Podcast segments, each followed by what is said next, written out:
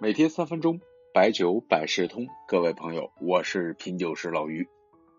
最近呢，有朋友经常跟我聊白酒工艺的话题。咱们很多听众啊是藏龙卧虎，所谓灯不点不亮，理不辩不明。多一些探讨，更容易进步。不过有个话题啊，真的很难有共识。一部分朋友呢，对古法酿酒存在着很多的情怀，经常告诉我，这样的酒更放心。老师傅做的更用心，口味呢也更正宗。还有说有的手艺呢几乎失传了，用新品能尝到几百年前的味道。说到这里的时候，我觉得 就好像已经把天聊死了。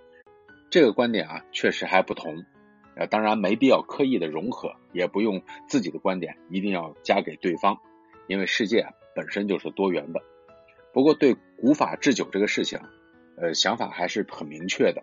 现在的白酒制酒技术一定是历史上最好的，这是从前人的技艺进化而来，以后呢仍然会继续的改进。咱们本期用茅台举例子，也看看它是一步一步对工艺不断的进行完善。解放初期的时候，酿造用水、冷却用水都是工人到井边、河边挑的。一九五五年开始用了抽水机了，那这就算一种进步。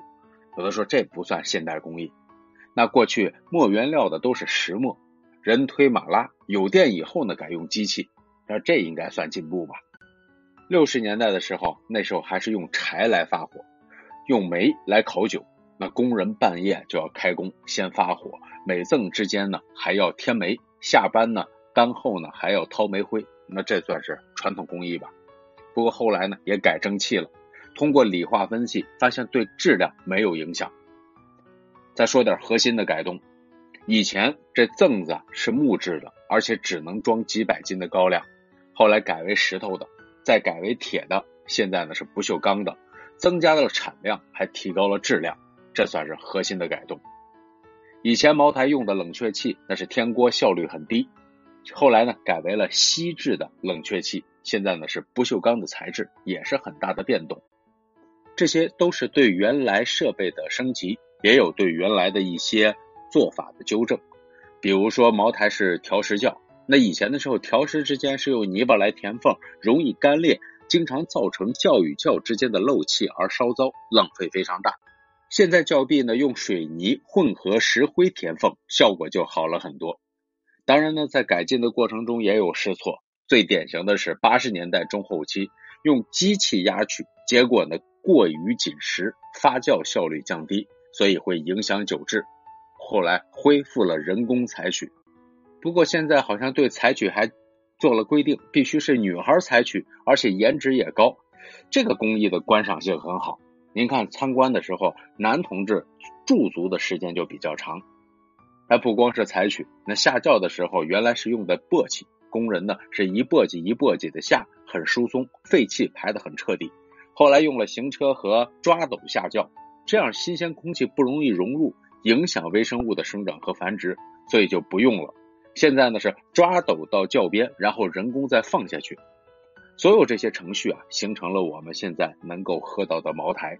就品质而言，如果不考虑年份和刻度，质量呢还是非常稳定的。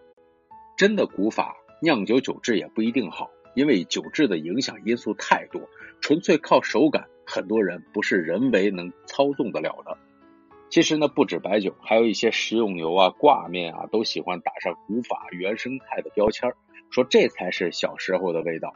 其实呢，就拿食用油来说，那纯古法可能含有的黄曲霉素和游离脂肪酸等杂质，那必须还需要经过除毒、脱酸、脱色等精炼工艺。只强调老工艺而没有安全保障的食品是不值得迷信的。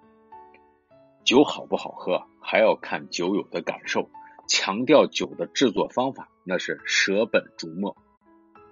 最后，我们用杨万里的诗来做个结尾吧：“酒香端得四梅无，小摘梅花尽酒壶。莫且难吃独醒住，一杯聊劝雪肌肤。”